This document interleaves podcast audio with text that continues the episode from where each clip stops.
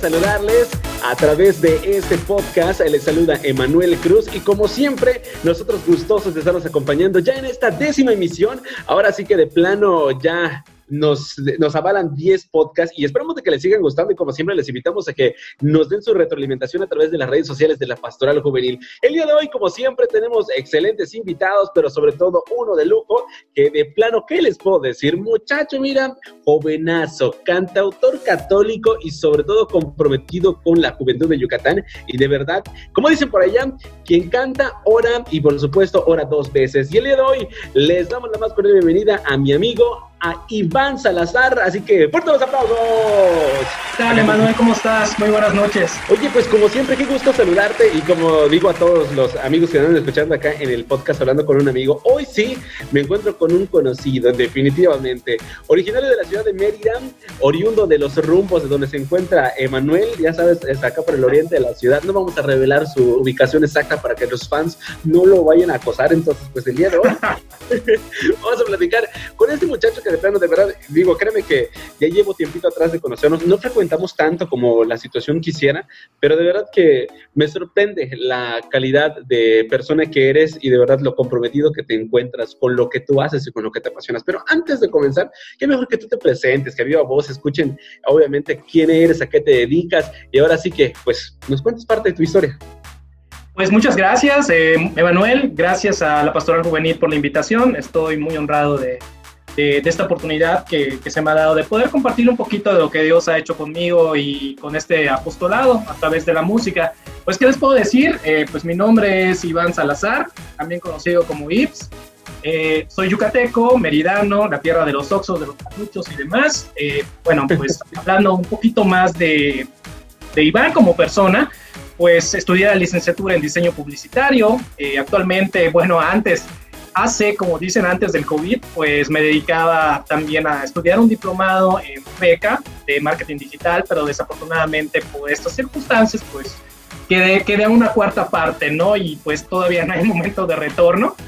Eh, trabajo en una empresa que se llama Intech, que se encarga de distribución y venta de toners genéricos y originales a nivel nacional.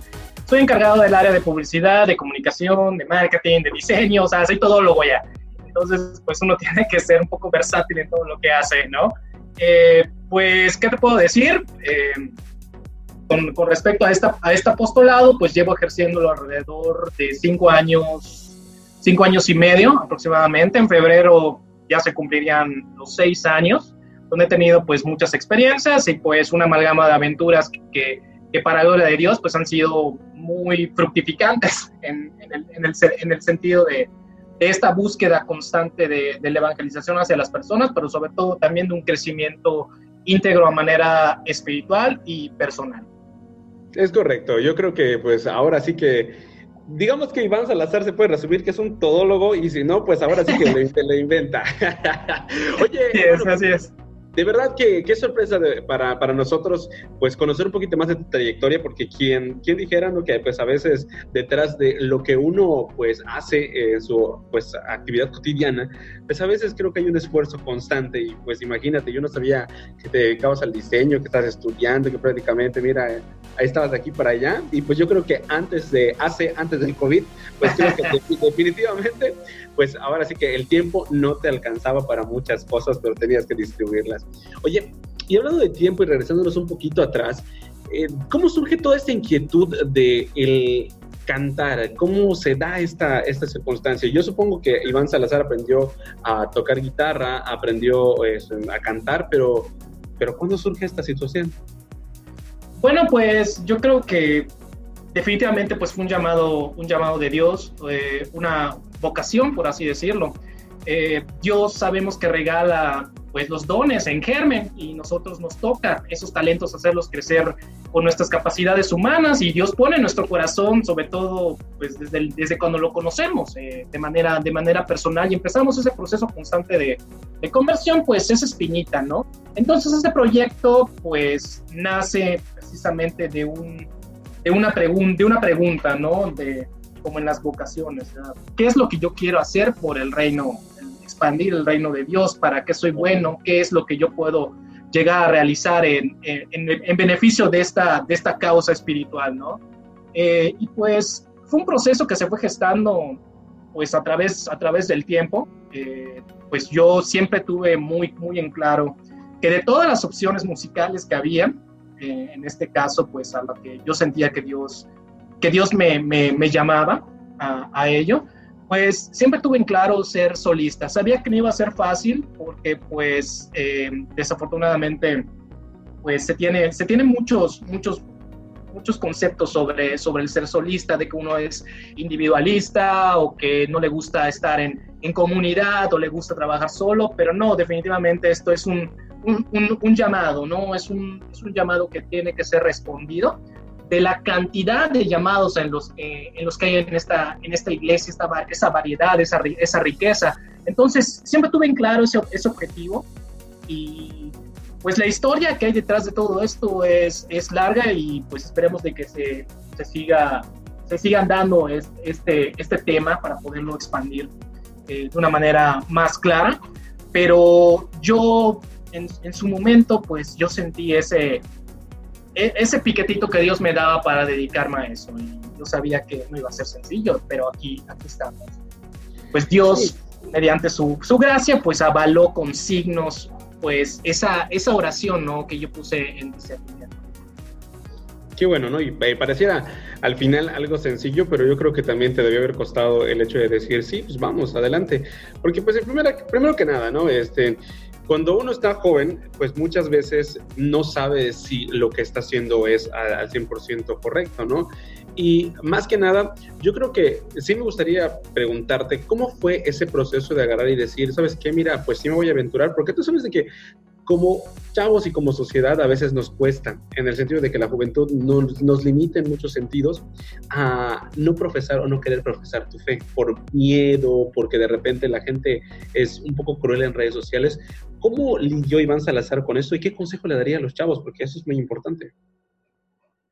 Bueno, pues como te comentaba, esto es, no es fácil. Eh, para empezar, eh, el ser un católico pues lo más practicante posible, eh, conlleva también una, una, responsabilidad.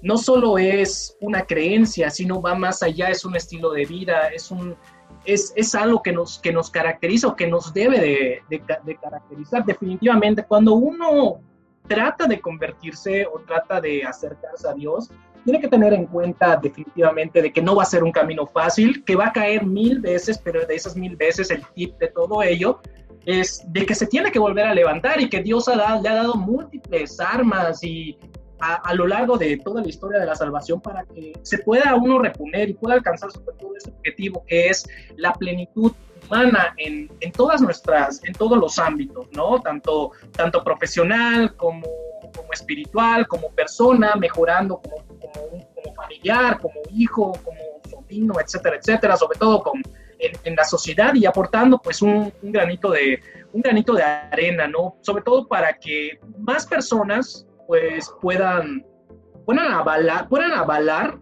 el poder que tiene Dios en nuestras vidas para poder transformarlas, ¿no? Porque esa es la, esa es la diferencia que, que hay en, entre una persona pues que cree y que cree. Entonces, esa experiencia de Dios definitivamente debe de ser lo primero que uno debe de buscar.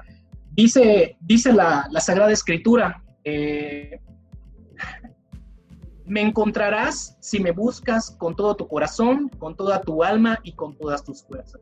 Entonces el Señor no se esconde, el Señor está ya eh, siempre, siempre deseando que, que, sus hijos lleguen a esa, a, esa plenitud que desafortunadamente pues ahorita hay mucha amalgama de, de creencias distintas unas, unas de la otra, pero siempre hay una verdad absoluta y esa verdad absoluta es la que uno tiene que buscar y tiene que corroborar y comprobar de que está en esa verdad total, que nosotros eh, como, como, como, creyentes en, Cristo Jesús, pues estamos llamados a, a, corroborar la bondad de Dios por medio, por medio de ese de, de, ese llamado a profesar la fe. Ese es el consejo que yo les daría a, a, a los, los, jóvenes de manera muy, muy general, ¿no? Porque ellos tienen que buscar su propio camino y se van a encontrar con sus propias dificultades, con sus propios... Eh, por su propia pared, ¿no? Entonces esa pared hay que romperla y sobre todo no dejarse llevar por lo que Dios, por lo que, perdón, por lo que otras personas pues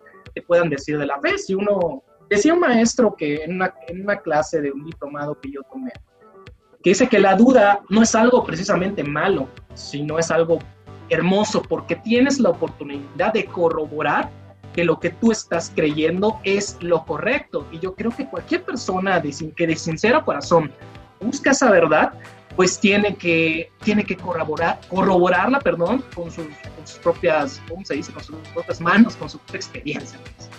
Claro constatarlo, vivirlo, para que al final Efectivamente. puedas, pues tú decir y sacar tus propias conclusiones. Oye, y ahora definitivamente, pues sabemos que todo comienzo siempre es bastante importante.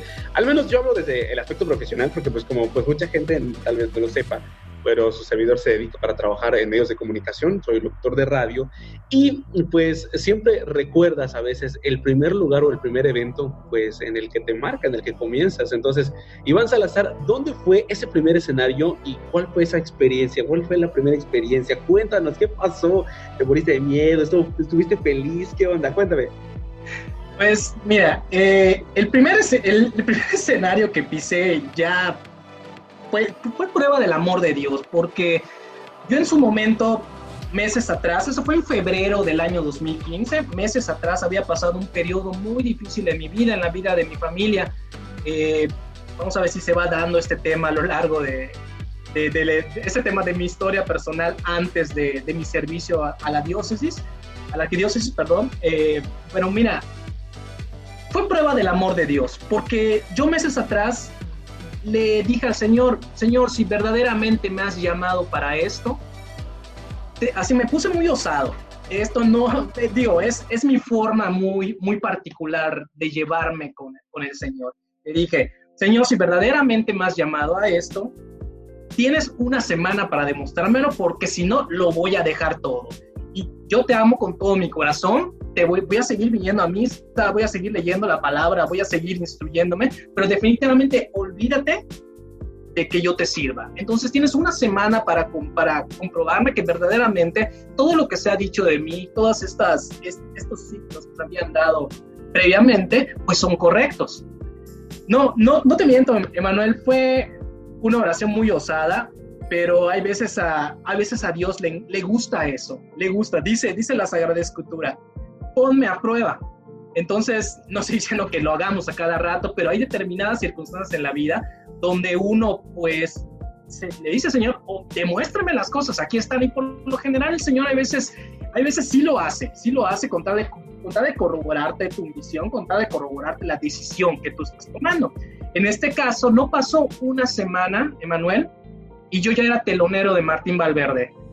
Se dieron las circunstancias como tal, pero esta es otra historia muy, muy, muy larga, pero fue un signo muy, muy hermoso que se, que se fue dando y pues no me imaginas, o sea, no fue un escenario pequeño, fue un escenario de los grandes, o sea, yo lo pude interpretar en mi corazón que Dios me quería para cosas grandes y que definitivamente no había por dónde irse. es lo que Dios quería y punto, me lo demostró. Y a lo largo de este proceso de cinco años, pues obviamente he tenido mis, mis altas y mis bajas, ¿no? Eh, he tenido mis momentos de duda, pero siempre he tratado de perseverar en oración y tratado de perseverar en que... y recordar sobre todo que Dios ya prueba de ello, pero hay tiempos y los tiempos de Dios como tal se tienen que respetar y hay metodologías que también Dios sigue, que cuando nosotros le hemos entregado nuestra vida, pues Él tiene, él tiene sus, sus momentos, sus pautas, eh, sus momentos, sus pautas para, para, hacer, para hacer las cosas, que cuesta mucho trabajo entenderlas. Sí, claro. Y creo que al final te bastó, digo, una, bueno, te mostró una manera bastante, pues, pues buena y fuerte para decirte, oye, Iván, sí te quiero acá, estás en el camino correcto. Y creo que de verdad, a, manera personal, siempre las primeras experiencias te marcan. Y en este caso, sí, te tocó un buen escenario, pero ¿cuál fue la experiencia? ¿Te presentaste con una propia canción o, o qué fue esa, ese sentir de estar en, abriéndole a, Martín Valverde, obviamente no a cualquiera. Bueno, para empezar, como fueron nervios, nervios, pero yo sabía que Dios estaba conmigo. Eh, las canciones que interpreté en esa noche fueron canciones propias, fueron canciones que yo había grabado unos, unos par de años atrás en un grupo donde, donde yo estuve. Actualmente ya no las uso porque fui amenazado por, por, por así decirlo, con que me iban a meter una demanda, que porque esas canciones, bueno, con esas canciones me las robaron, pues. Las registraron, sí, las registró ese grupo a su nombre y pues, hicieron quedar mal, me hicieron quedar mal, o sea, como el, como el plagiario de, de, estas rolas, ¿no? Entonces esa noche pues no me importó, la verdad, entonces pues las canté, eh, hubo, pues fue algo que disfruté, que disfruté muchísimo, parece esta historia de novela, pero, pero es, lo bonito de, de, todo esto. Entonces, si llegas a ver una serie en Netflix en unos años para acá, pues también les, a lo mejor les vendo la idea. pero, pero sí, fue, fue algo sumamente hermoso. Canciones propias que pues hasta ya, ya porque pues, en su momento pues me recomendaron ya no hacerlo pues si Dios me dio el don de, de, la composición y de la música, pues mejor usarlo, ¿no? Y yo estoy seguro de que, bueno, así fue, de que pues Dios me dio mejores canciones, más elaboradas, me dio la oportunidad de, de hacer dos producciones hasta ahorita, pues a nivel, a nivel profesional. Oye, pues prácticamente hablando de, pues, de, esas producciones, creo yo que siempre es parte fundamental, eh, pues también tener la inspiración y pues al final garantizar que Dios ha sido tu, tu motor principal y, y, la inspiración principal. Sin embargo, también hablando de inspiraciones, siempre como cualquier persona, tenemos ahí alguna persona a la que admiramos, algún cantante católico que te haya marcado la pauta. Sobre todo, eh, eh, digo, es muy importante analizar esto, porque quienes nos dedicamos a, a pues estar en, en medio, sabemos que necesitamos marcar la diferencia, la diferencia en la personalidad y el, la esencia que irradiamos. Entonces, ahora sí, ¿cómo fue ese proceso en el que tú descubriste, por aquí voy sin parecerme a, ya sabes, a este cantante, a, este, a esta persona que admiro? Bueno, eh, en respuesta a la primera, la primera parte de la pregunta, en sí alguien que yo me admire son un montón. Eh, un cantante favorito católico que yo tenga, no te podría decir, porque cada uno tiene, como bien dices, tiene su, sus, propios, sus propias pautas, su propia personalidad, su propio desenvolvimiento que, que, te atrapa. O sea, están, cada uno pues está hecho a la medida de, de, de uno, de, del otro, ¿no? Entonces, eh, en este caso yo admiro muchísimo en, a manera de composición a Federico Carranza, el papá de, del grupo GESER, eh, a Rafael Moreno, que no lo conozco desde hace mucho, pero tuve la oportunidad de conocerlo en un Congreso Nacional de Músicos Evangelizadores y pues tuve, pude entablar una, una, amistad, por así, por así decirlo, con, con, él y conocer un poco más sus, sus procesos de manera como persona, la manera en cómo compone y demás, y la verdad fue algo que, que me marcó mucho. Eh, otro cantautor que igual me, me, me del cual he aprendido muchísimo es Marco López, el, el que tenía su programa en, en, María, en María Visión, el chileno, donde igual pues he tenido la oportunidad de compartir tanto escenarios como ha sido mi, formador en, en, congre en, congresos especializados en música de evangelización. Eh, pero te digo, o sea, hay una amalgama de, cosas en esta, en, esta vasta iglesia que hay para, para, todo, para todos los gustos. Eh, en, este caso, para no parecerme, pues solo trato de ser yo. Eh, habrá personas a las que les gustará Iván Salazar, personas a las que no les gustará mi manera, mi manera de evangelizar, pero no está mal, o sea, hay de todo un poco. Yo creo que siempre tienes que, siempre tienes que ser tú en, en esto, ¿no? Siempre va a haber personas a las que les va a gustar tu trabajo, a las que no les va a gustar tu trabajo, personas a las que les va a parecer simpático lo que dices y otras personas que les van a malinterpretar muchas cosas que aunque sea que no lo hagas en, en ese sentido, pero pues Entonces, hay para todos los gustos, colores y sabores, y pues Iván Salazar, yo creo que simplemente es él. Sí, la, sí aprende las cosas buenas de estos íconos de la música católica, pero sin dejar de ser simplemente Iván.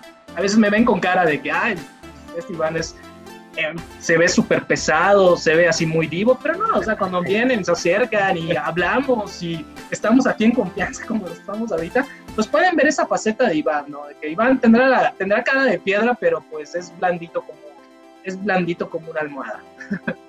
Y cabe señalar que al final, mira, como todo ser humano, yo creo que nos ponemos a pensar, y siempre lo he comentado, a veces, pues, somos seres humanos, tenemos días buenos, tenemos días malos, y el hecho de que pues, nosotros sirvamos al Señor no significa pues que siempre estemos al 100% en cuanto a los ánimos, ¿no? Entonces, sí es una manera constante en la que debemos de vivir, pero eso no significa que pues, también las actividades cotidianas o lo que pasa no nos afecte nuestro trabajo, nuestros amigos, nuestra familia, alguna preocupación.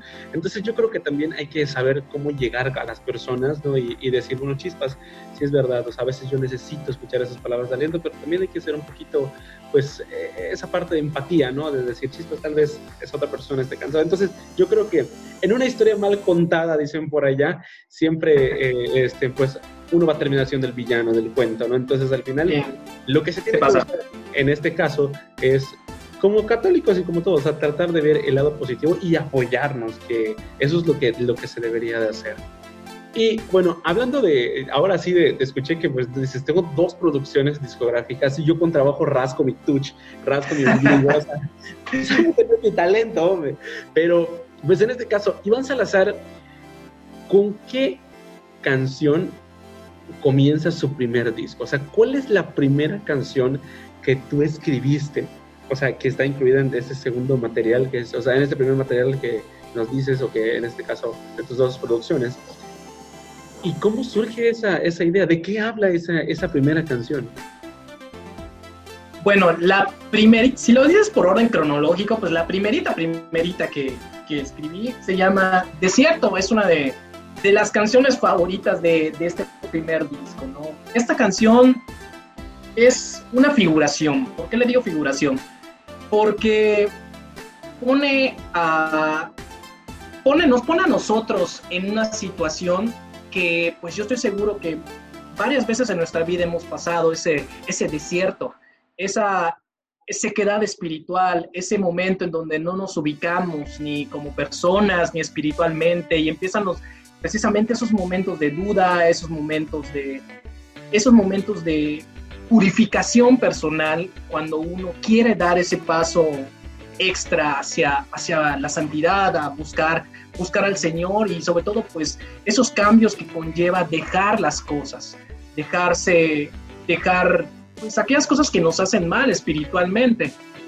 Eh, esta canción pues, pues también asemeja a un capítulo del libro de los reyes del Antiguo Testamento que habla precisamente del profeta Elías, cuando él, huyendo de los problemas, huyendo de la persecución, huyendo de los, de los distintos de los distintos eh, pues, problemas que él, que, él, que él, tuvo en su momento, porque era perseguido por una, una malvada reina, así tal, tal cual. Eh, él se interna en el desierto y huye de esos problemas, teniendo miedo, aún, aún sintiendo a Dios con él su parte humana, la, la y se interna en el desierto y en el desierto estuvo a punto de morir. Entonces llegó a decirle, llegó a decir al, al, Señor, o sea, Señor, ya ves qué, o sea, acaba con mi vida acá, ya no puedo más. Y entre berrinche berrinche, pues se queda dormido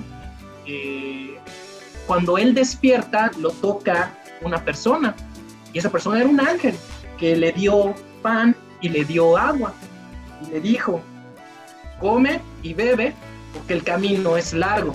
Entonces en ese momento pues le, metió el diente como, como dicen por allá y pues le comió el pan que es la prefiguración de la, de la, fuerza que nos da la Eucaristía y el agua bebió toda la que pudo, que es la prefiguración de la fuerza del Espíritu Santo y de la vida que nosotros estamos llamados a, vivir, valga la redundancia, ¿no? Entonces Elías se internó en el desierto y pudo soportar todas esas pruebas mientras lo cruzaba. Entonces eso es algo muy significativo porque yo igual he vivido muchas veces ese, esos momentos tan, tan complicados. Claro. Y hablando de, esos, de esas circunstancias, eh, a manera pues personal, yo supongo que también Iván Salazar ha tenido muchos desiertos que lo han llevado también a fortalecerse, ¿no? O sea, a, buscar también esa, esa, manera de poder encontrar a Dios de nuevo. ¿Te ha pasado que de repente eh, sientas en algún momento en el que, pues, tu vida espiritual no tenga el mismo ritmo?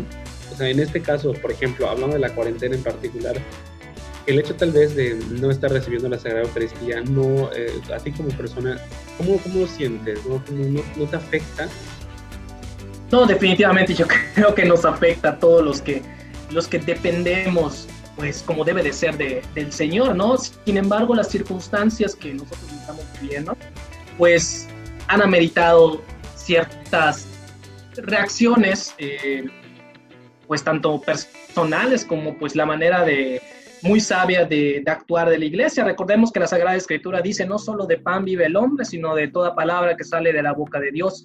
En este caso, pues a falta de Eucaristía, tenemos la palabra de Dios todos los días, eh, tanto en las celebraciones online eh, como pues en nuestras mismas casas para que nos puedan nutrir espiritualmente.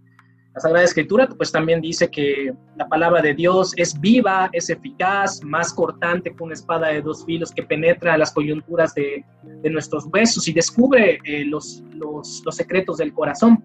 Entonces, en este caso, pues tenemos ese alimento. Dios nunca nos ha dejado solo. Tenemos también al igual la oración y, por supuesto, no, no se compara porque la Eucaristía es el centro de toda nuestra fe. Es Dios mismo, es parte de esa divinidad que nos ayuda a seguir adelante, a luchar. Y por supuesto, eh, esto me ha ayudado muchísimo a, pues sobre todo a reconocer que yo no soy nada, ¿me entiendes? Y que yo, lo que yo hago es, es lo que cualquier cristiano debe, debiese de hacer. Y este momento pues me ha servido, uno, se imaginará de que pues en estas circunstancias has, compuesto, has compuesto muchísimas canciones. La verdad, Emanuel, es que no, no, no he compuesto realmente nada.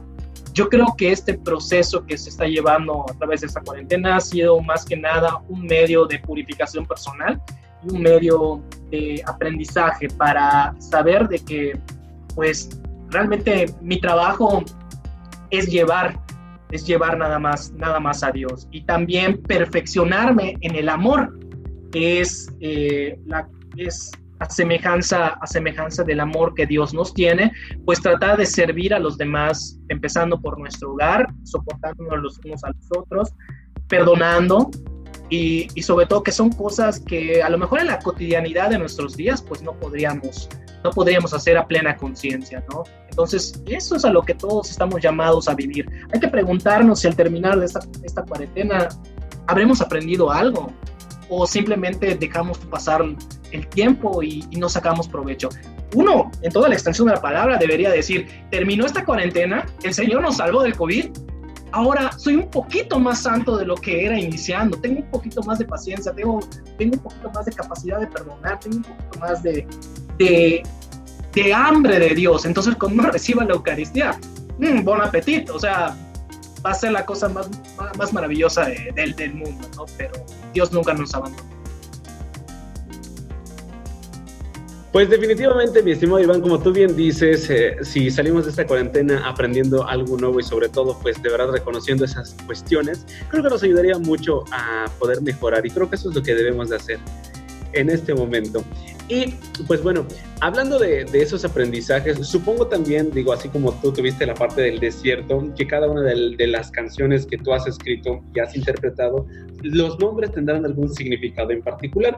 Y pues obviamente sí quisiera que a manera así como que de checklist, así súper rápido, pues nos digas, oye, ¿sabes qué? Pues los nombres de tus canciones, ¿verdad? A ver si te las acuerdas, a ver si no se te ha olvidado como buen papá. ¿Cómo se llamaba este? Yo sé que pues obviamente, ay, también, ay, te vas a hacer la chafa, no lo están viendo ustedes, pero mira, ahí tienen los discos a la mano. Oye, pues aunque sea fino como uno, Iván, como uno. Este... Ay, te los hago llegar, amigo, te los hago llegar.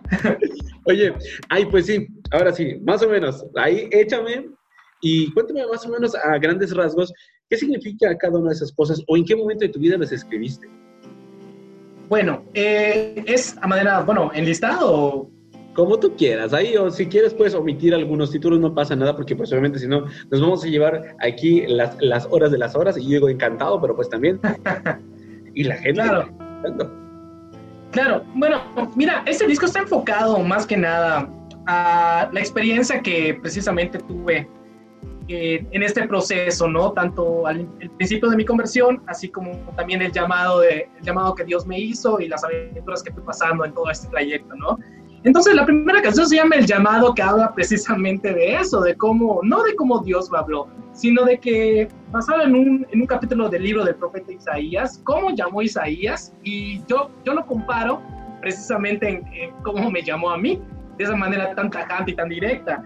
Eh, número dos, con la punta de la sandalia, es un título un poquito un poquito complicado para de entender algunos porque me han preguntado en qué parte de la canción dice con la punta de la sandalia. En ninguna, pero hay veces en día que Dios pues me trataba en vez de con la punta del pie, con la punta de la sandalia porque Dios no tenía zapatos. Entonces usaba sandalias, ¿sabes? Jesús usaba sandalias. Entonces digo, ¿por qué me tratas con la punta de tus sandalias, Señor? ¿Por me, porque a veces me zarandea hasta en cañón. Eh, número tres, nacer de nuevo, que habla precisamente de dejar el pasado atrás eh, y incorporarnos a la nueva vida que, que, Dios por medio del Espíritu Santo pues nos propone. Eh, una, una, una remembranza de, de, todo eso es de que esta canción yo la escuché en un sueño y le saqué ritmo. Muy, muy bonita experiencia. Me ha pasado como dos o tres veces en mi vida. Pero sí, entonces esta canción pues me la dan en un sueño. Número 4, Desierto, que es la que hablamos previamente. Reina de la Nueva Alianza es una canción dedicada a la Santísima Virgen María, eh, que es el que es una figura, la, el arca de la alianza era una prefiguración de lo que sería María, ya que contenía el pan vivo bajado del cielo.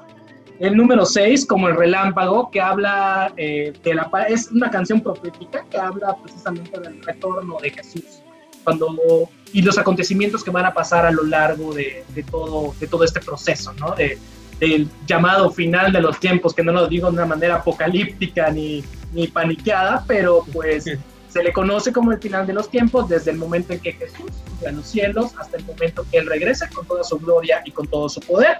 Y por último, ¿Dónde estás, amado mío? Que esa canción no es mía, es un cover de, de, de eh, que yo pues pues saqué y hice mi propia, mi propia versión de esa canción, porque siempre que la, que la escuchaba, pues me hacía chillar. O sea, ya ya no me pasa, pero al principio, pues cada vez que yo la escuchaba, siempre chillaba. Es una canción que, ah, basada en los escritos de San Juan de la Cruz, que hablan precisamente de, esa ausencia que nosotros, pues muchas veces tenemos de, de Dios. Ahora bien, del segundo, Oye, antes de continuar, ¿no? Es que sí me pareció muy interesante, ¿no? El, primer, el primer disco y, y al final como, como todos los padres, ¿no? O sea, el hecho de hacer este, pues, tu propio material, pues tal vez lo equiparo como a tu bendición o a tu hijo. Entonces tú dices chispas, ¿no? O sea, debe ser eh, algo muy importante y no imagino la emoción que debiste haber sentido cuando lo viste en físico y cuando te tomaron tu foto y, este, y pues, digo, está súper padre, pero me llamaron la atención en realidad dos títulos y no es que los demás no, pero Iván Salazar, ¿sí ha sentido que el Señor lo ha tratado con la punta de la sandalia? ¿Y por qué? Bueno, es una manera figurada de, de decirlo. Dios en sí mismo, en su esencia, en su, en su todo, no puede tratarnos mal, pero a nosotros nos parece que nos trata mal. Obviamente, como todo buen padre, pues padre justo, pues hay veces hacemos y cometemos cosas que precisamente van en contra, en contra de lo que Él nos ha enseñado, de los valores que Él nos ha, nos ha mostrado a través de su, palabra. Y pues toda acción tiene su propia consecuencia y el 99.9% de las veces todo lo que nos sucede es por culpa nuestra. Entonces, ese título es algo irónico porque es como tratarle de echar la culpa a Dios de algo que previamente tú te buscaste, porque en sí mismo en Dios no hay maldad y que Dios quiera algo, algo malo para, para nosotros, o sea, es teológicamente imposible, ¿no? Porque Él siempre va a buscar nuestro bien y nuestra plenitud. Entonces, en este caso es una manera irónica de decir, chicos, señor, sea, ¿por qué me tratas mal? Pero, pero Dios siempre es bueno en toda circunstancia, eh, él siempre, siempre, como dice una parte de la canción, cuando discuto contigo, siempre tienes toda la razón. No me gusta cómo lo haces, pero al final va a ser lo mejor. Entonces, creo que eso lo explica todo. Sí, definitivamente. Pero sí podías decirlo. Yo soy muy insistente, perdóname, yo soy bien chismoso, siempre se lo he dicho a toda la gente en los podcasts. o sea, al menos que le compartas un poco acá a los de Hablando con un amigo, algún momento de tu vida que tú recuerdes que pues al final de cuentas te haya sentido así, oye Señor, ¿por qué? Porque al final nos pasa a todos, ¿no? Todos llega el momento de que pues alguna circunstancia nos, nos ocurre, de repente que truenas con la novia, de repente que te va mal en tu trabajo, de repente que eso y que lo otro. y que pareciera que no, como te digo, que las personas que están dedicadas al Señor, le preguntaba yo al Padre Rodrigo en su momento de esa entrevista, y usted, Padre, en realidad no siente o no sentía que, que alguna circunstancia flaqueaba o por qué. Y en tu caso, pues en este caso, digo, te pregunto, valga la rebusnancia, ¿en qué momento de, Iván Salazar tal vez le haya preguntado al Señor por qué? O sea, eres un ser humano y al final pasa. No, definitivamente esto de, pues a lo mejor las, fotos que a veces subo mostrarán a una persona muy feliz y, efectivamente, Manuel, lo soy. Eh, claro, llevar la cruz es un, es un dulce sufrir.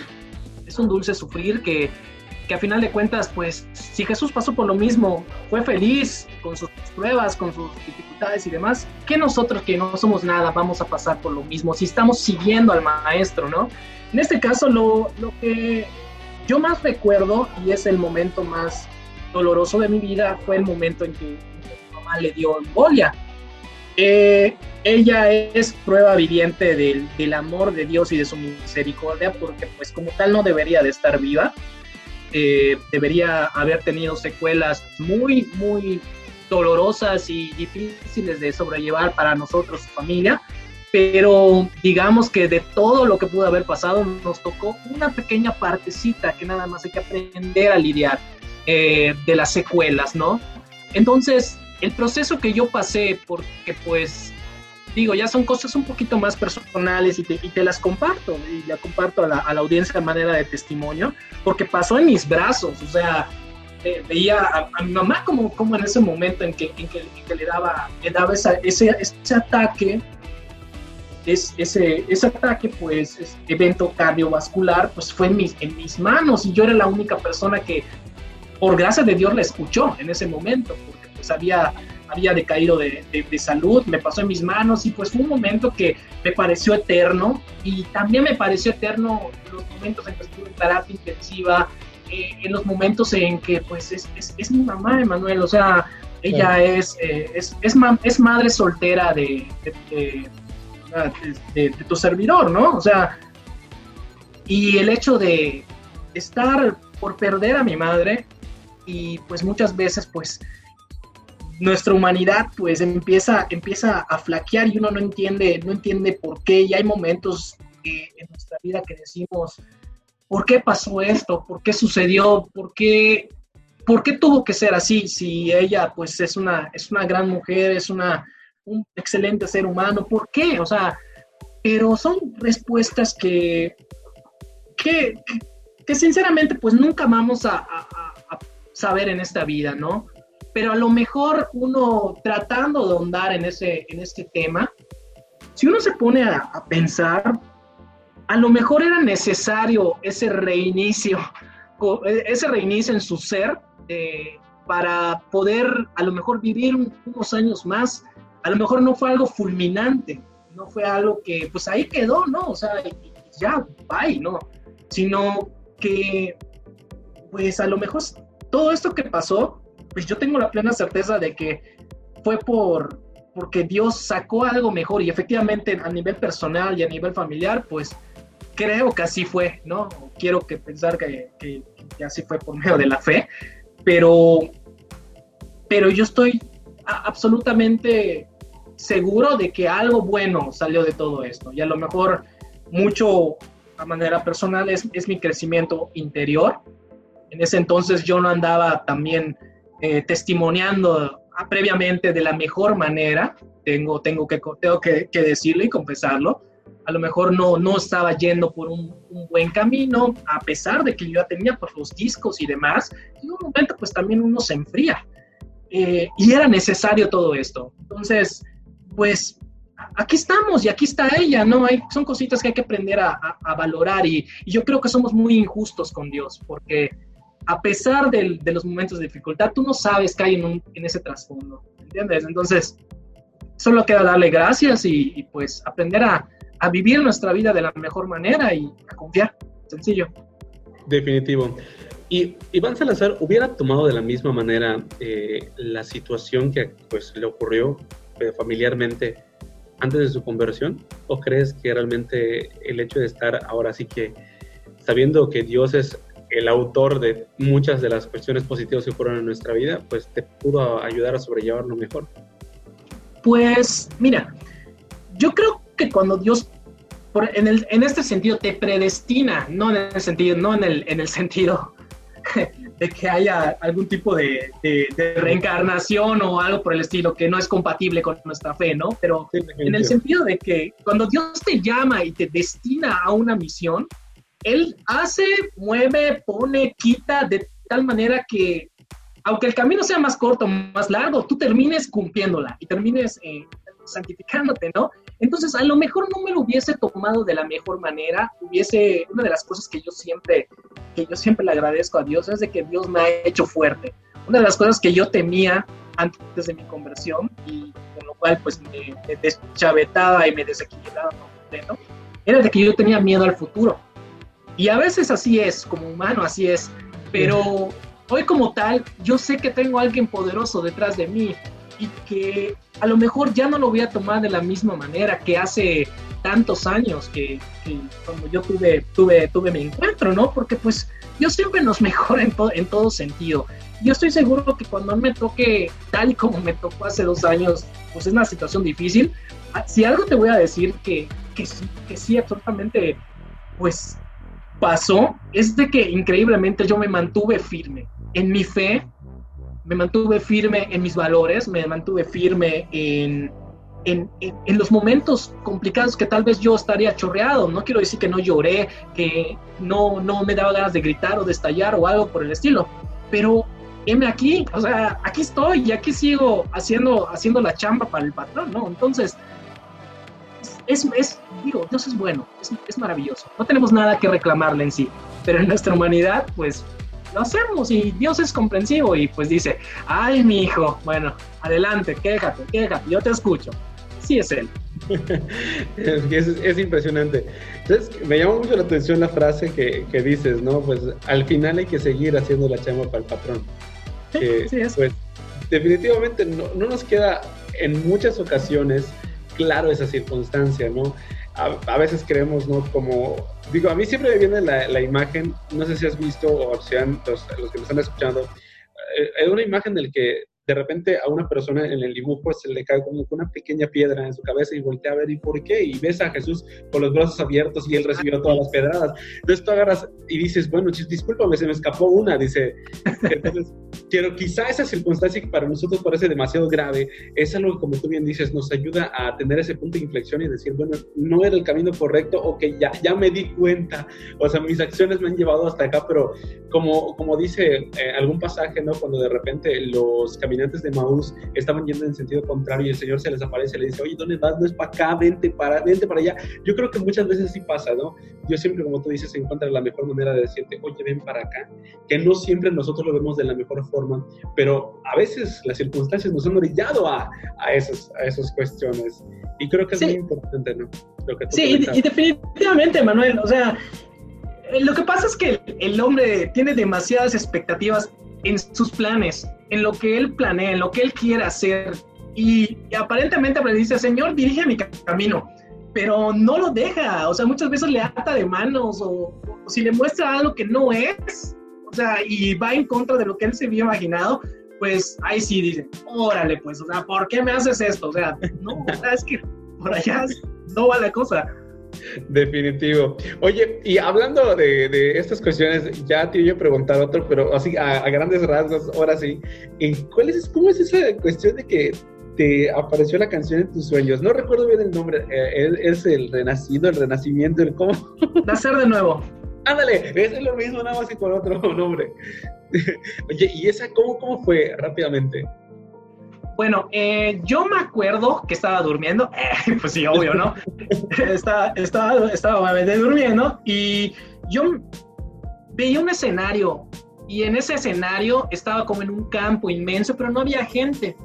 Entonces había una persona en ese escenario sentado en una silla con un micrófono que estaba vestida de blanco, así es presentable, ¿no? Así con, con su trajecito, ¿no? O sea, con manga larga de blanco y estaba cantando esta partecita que dice, tómame tu espíritu y derrámate en mí, toma de tu espíritu y derrámalo en mí. Una y otra vez y una y otra vez hasta que le fue tocando la guitarra, le fue dando la tonada y yo estaba debajo de ese escenario. Entonces escuchaba cuando decía, tómame tu espíritu y derrámate en mí, toma de tu espíritu y derrámalo en mí. Entonces se me quedó y en ese momento, ¡pum! o sea, desperté y agarré lo que tenía en la mano, o sea, empecé a buscar el celular y tenía un aparatito que era el Walkman, eh, que es una, una, cosita de MP3 donde, donde grababas. Entonces era lo primero que tenía en la mano y medio la agarré y, empecé así como que, ay, quitarme, quitarme los chemes y, y decir, toma tu espíritu, derrámate en mí. Creo que todavía tengo ese audio, o sea.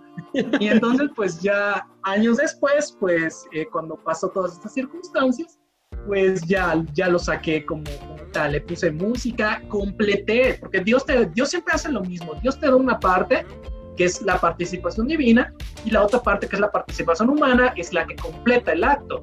Entonces, en este caso, pues ya, ya le puse, le busqué un versículo bíblico que lo pueda sustentar, que hable de, del Espíritu Santo, de dejar la vida, la vida anterior a, como dice Juan 3:16, ¿no? O sea, cuando estaba hablando con Nicodemo, ¿cómo es posible que tú siendo maestro de la ley, conocedor de las escrituras, no sepas qué quiere decir que tú nazcas de nuevo? Entonces, es una, es una figuración que, que, que saqué en esta canción. Ya me imagino. Oye, y pues bueno, ahora sí que digo, segundo disco, y supongo que, eh, digo, si ya apareció en los sueños, ya apareció prácticamente por alguna circunstancia, ahora no me digas dónde fue, ¿te agarrado inspiración en, el baño, ahí en la ducha, en la regadera, como decimos los yucatecos, a los cubetazos, ¿no? ¿Cómo está? O sea, cuando de repente estás jicareando ahí el agua. bueno, en este caso, yo, yo soy de los que creen que la inspiración no se busca a propósito. La inspiración solamente llega, en este caso, pues, como acabamos de platicar, mediante un sueño, por ejemplo. Eh, otras veces, pues, sientes el amor de Dios, tienes a la mano la guitarra, u otras veces se te viene una tonada, o, o, estás con la guitarra de repente tocando notas al azar y dices, ay, esto se escucha bien y pues se van dando las, las circunstancias. Entonces, yo creo que la, la, composición, por cierto, estoy dando un taller de ahorita con otros músicos católicos evangelizadores de, de, otros, de otros estados, igual con, con, cierta, con cierta trayectoria, como tu servidor, pues, eh, y es lo que les estamos enseñando, es que la inspiración viene de Dios, pero no llega cuando uno la, la, busca. Y cuando uno forza las cosas, a lo mejor, pues no salen de, de la mejor, mejor manera, ¿no? Definitivo. Entonces, ahora sí, segundo disco ya oficial, ¿cuáles son esas, esas canciones? Para que pues nosotros también sepamos, ¿no? Y, pues ahí si hay, hay un título interesante por allá que yo te pregunte, ¿verdad? Claro que sí. Bueno, el segundo disco se llama Presencia Radiante de Dios y es un disco mayormente enfocado a la adoración y a la alabanza y dos que tres temitas que a veces pues no tienen mucho, mucho que ver, ¿no? Pero bueno, eh, la primera canción se llama Qué bueno es alabar. Eh, el productor que, que, hizo este disco, pues yo le tenía pensado otro tono, otro, otro género y me la puso así media cumbianchera. Eh, sí me gustó, o sea, pero pues yo siempre he sido rockero de hueso colorado y todo. Y me lo imaginaba así, tipo Celso Piña o algo así, me la hizo muy muy cacarandosa, entonces habla precisamente de la, de la alabanza, dice, dice un salmo, qué bueno es alabar al Señor, entonces de ahí se desenvuelve todo lo demás. la segunda, la segunda es Tú eres mi gran amor, esto ya habla precisamente de el amor que, que Dios nos tiene y que nosotros le damos, le damos a Dios, ¿no? Que debe ser el primer lugar en nuestras vidas. Me fue dado la idea principal, eh, el, concepto principal en el Santísimo. En una ocasión que nada más pues estaba pasando por, por ahí, entré y decía, y me vinieron esta, estas, estas palabras a la mente, aquí todo problema pasa, aquí todo tu ser se olvida, aquí, todo vuelve a ser normal. Entonces, esas agarré, me las puse a escribir en mi celular en ese momento, ese pensamiento, y así empieza precisamente esta canción, que es, el videoclip oficial, por así decirlo, de, este disco. La tercera es Sol de Justicia, que habla de precisamente de la figuración de, del Sagrario, del Santísimo, a, un versículo de, del profeta Malaquías, donde dice, eh, el sol de justicia los alumbrará con la salud en sus rayos. Entonces es una canción que habla precisamente de nuestro sol de justicia, ¿no? de nuestro todo, que es Jesús. La parte es Los ojos de María, que está eh, basada también pues, en María, ¿no? Pero, pero precisamente una inspiración que, que yo tuve al ver una imagen de la Virgen de la Paz, que tenía unos ojos hermosísimos, hermosísimos, azules, hermosos, y que estaba al lado del Santísimo. Eh, en, una, en, una, parroquia acá de Mérida, ¿no? Entonces no hay ningún texto bíblico que nos avale, tanto en la tradición como en la Sagrada Escritura, que María tenía los ojos azules, pero a mí me gusta imaginar a María con los ojos azules, que a final de cuentas, pues es la que, la que en ese momento, pues nos acerca a Jesús. Esa estatua de la, esa, perdón, imagen de la Virgen de la Paz estaba precisamente al ladito del Santísimo. Entonces, pues más o menos habla, habla de ello, ¿no? Santos Santorum es a lo mejor la canción más figurativa que tengo, que habla de, en el antiguo templo de Israel, antes de, de que, pues en los, antes del tiempo de Jesús, pues Dios Padre descendía una vez al año a consumir los holocaustos y su presencia radiante, que es como el título de este disco, llenaba todo el templo en toda su gloria, en todo su esplendor, y actualmente pues no se tenía acceso directo a la, divinidad como tal. Desde que Jesús vino, pues dio su vida y demás, pues nosotros tenemos ese acceso libre, directo, sin morir, sin morir prácticamente, porque pues la santidad de Dios nadie podía soportar eh, estar en la presencia de Dios eh, con, el pecado, siendo un pecador, ¿no? Hoy como tal, pues desde la muerte de Jesús, el velo del santuario se rompió a la mitad, que quiere decir de que nosotros ya tenemos ese acceso libre a, la divinidad de, Jesús, en este caso en el Santísimo. Samaria, que es la número 6, habla, es una canción netamente de sanación, donde le pedimos al Señor que sane todas las partes de nuestro cuerpo que no están muy bien, de nuestra alma, de nuestro espíritu y de manera integral. Y se asemeja precisamente al versículo de, precisamente del, del buen samaritano, ¿no? Que, es, que, nos, que nos habla que esta, que esta persona pues nos cuidó, en primer lugar, curó nuestras heridas con vino, en aquel entonces pues era un método de, de, curación, eh, y sobre todo pues que nos dejó pues vivitos y coleando, ¿no? Y la última es Si estoy loco es por Dios, que también es, tengo un videoclip oficial de esta, de esta canción, que habla precisamente de las dificultades de dar testimonio de Jesús en un mundo cada vez más hostil a la fe. Oye, pues qué interesante cada una de las, de las cuestiones. Y creo que una de las cosas que más me llama la atención, y no sé si a la gente que lo está escuchando, pero déjame decirte que yo creo que sí. Obviamente, pues al ser un cantautor y pues tener tu trayectoria, implica también pues que a veces uno diría, ay no, pues de seguro tiene ya pues gente que lo patrocina, gente que de plano pues ahí paga las producciones, ¿Cómo es todo esto? Porque creo que detrás de toda esa chamba que uno ve en un disco que tú dirías, oye, pues qué padre, ¿no? qué bonito, el disco, fotografía, el video, oye, pues implica un gasto. ¿Cómo, cómo lidias con esa parte? Bueno, eh, cada uno de estos discos, Emanuel, es netamente misericordia de Dios, porque efectivamente, pues no tengo patrocinadores, eh, por cierto, si alguien me quiere patrocinar, yo soy encantadísimo de la vida, ¿no?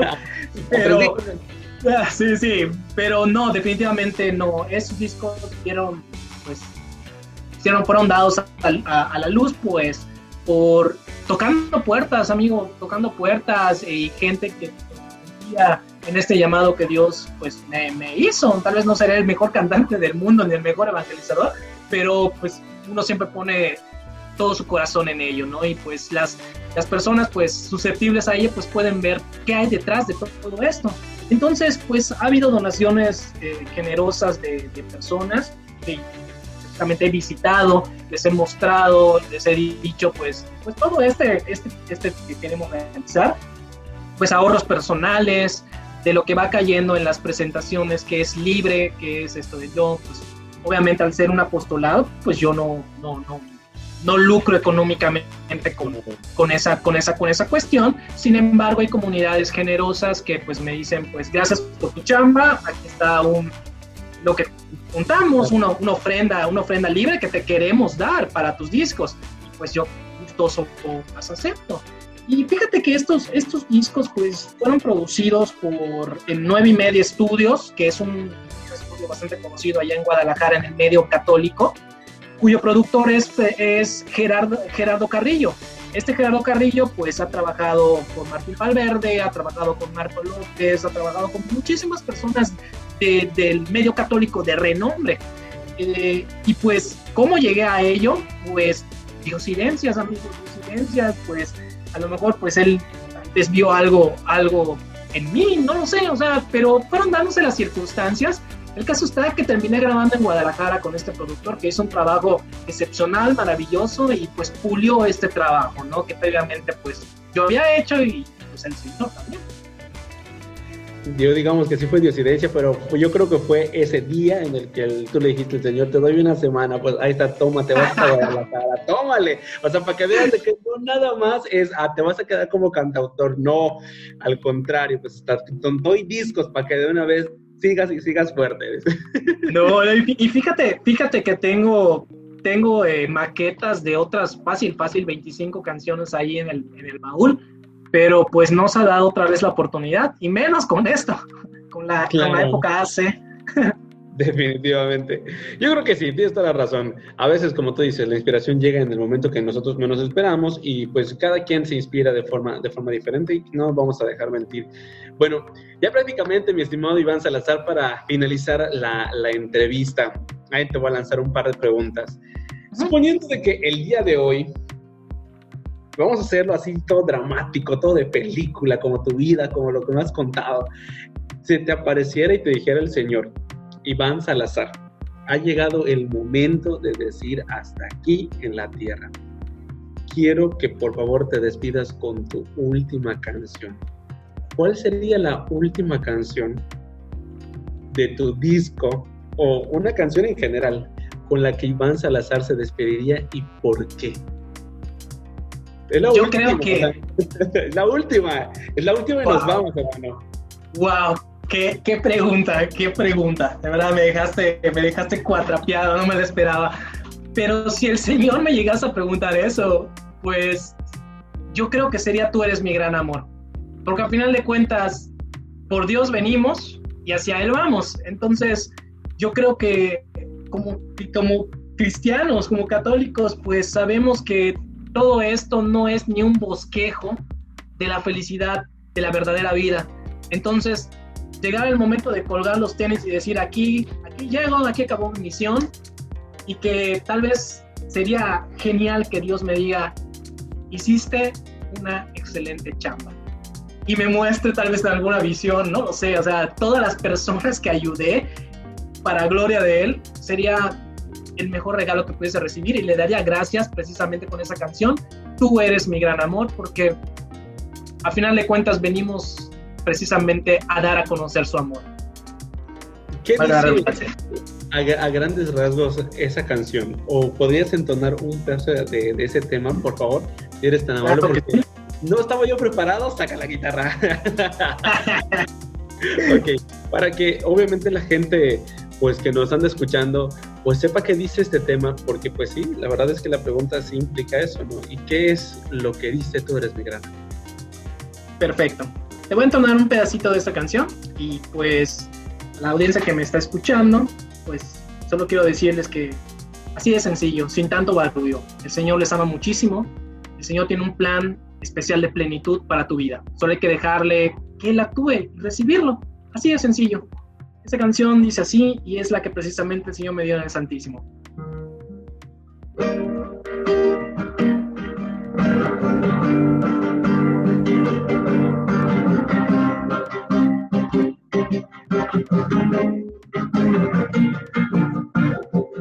Aquí todo problema pasa, aquí todo tu ser se olvida, aquí todo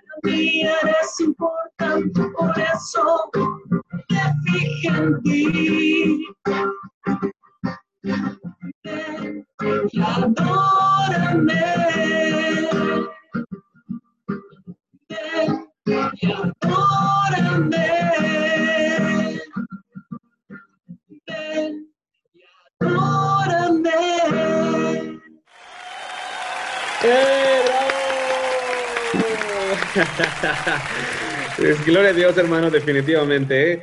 Y, y, creo que sí dice lo que exactamente tú respondías, hermano, al final, ¿no? Eh, que pues, pues aquí estoy, prácticamente, no, no temas, o sea, es...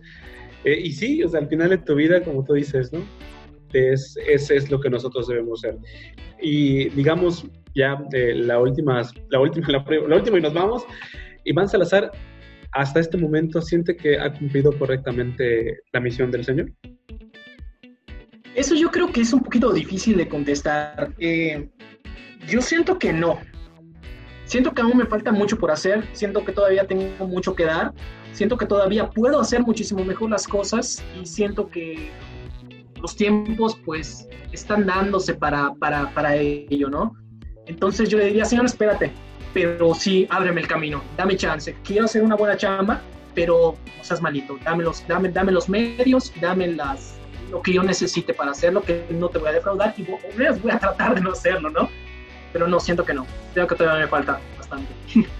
Y creo que a todos nos hace falta. Muchísimas gracias, Iván, como siempre, por habernos acompañado. Y pues antes de finalizar la entrevista, a toda la gente le digo, tienes tu oración de batalla, de repente entre las circunstancias, pues a veces uno como que pues sí siente que está cayendo y se toma de alguna oración principal. ¿Cuál es la oración de Iván Salazar con la que de plano pues es de batalla cuando está en los momentos difíciles? Es a la que más recurre y me gustaría que la compartieras con nuestra gente. Pues mira, yo quería que la que está en mi top es esta. Dulce madre, no te alejes, tu vista de mí no apartes. Ven conmigo a todas partes y nunca solo me dejes. Ya que me proteges tanto como verdadera madre, haz que me bendiga el Padre, el Hijo, el Espíritu Santo. Amén. Hasta cuando voy a conducir la hago porque no voy a hacer que un loco se me cruce en el camino. Cualquier cosa dice. Oye, pues, redes sociales donde te podemos encontrar. Bueno, eh, pueden encontrarme en Instagram, en Facebook y en YouTube como Ips Evangelicanción, que es I, IB de Iván y S de Salazar, que es una abreviación de mi nombre, Ips Evangelicanción. O pueden poner también Iván SC Music. Ah, entonces, pues cualquiera que sean esas opciones que pongan en el buscador en dichas redes sociales, pues ahí les van a, les van a aparecer. Nada más, pues les pido pues que me den su, que me den su, su, like y, y, pues que sigan eh, mis, mi, canal, mis producciones y demás y las compartan porque eso también es evangelizar. Entonces es una cadenita de evangelización, te ayudan, ustedes ayudan y todos, todo el mundo feliz.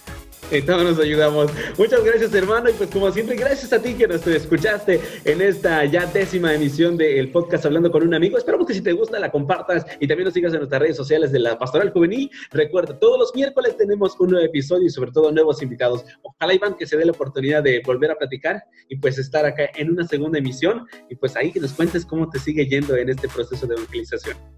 Claro que sí, pues yo encantadísimo y pues ya ustedes pongan fecha y ahí estamos. Muchas gracias. Bueno, pues echamos bandita, nos escuchamos hasta la próxima y como siempre, si te gusta, compártelo, pero también no te olvides de que el Señor tiene algo preparado para ti, así que ánimo esta semana que vamos a comenzar. Bueno, a mitad de semana que estamos, que tú estás escuchando este podcast, pero si te escuchas en, comenzando, finalizando, recuerda que pues siempre hay que tener una sonrisota y sobre todo continuar haciendo lo que más nos gusta. Donde quiera que te encuentres, en la trinchera que estés, siempre da lo mejor en nombre del Señor. Así que muchísimas gracias y nos escuchamos hasta la próxima.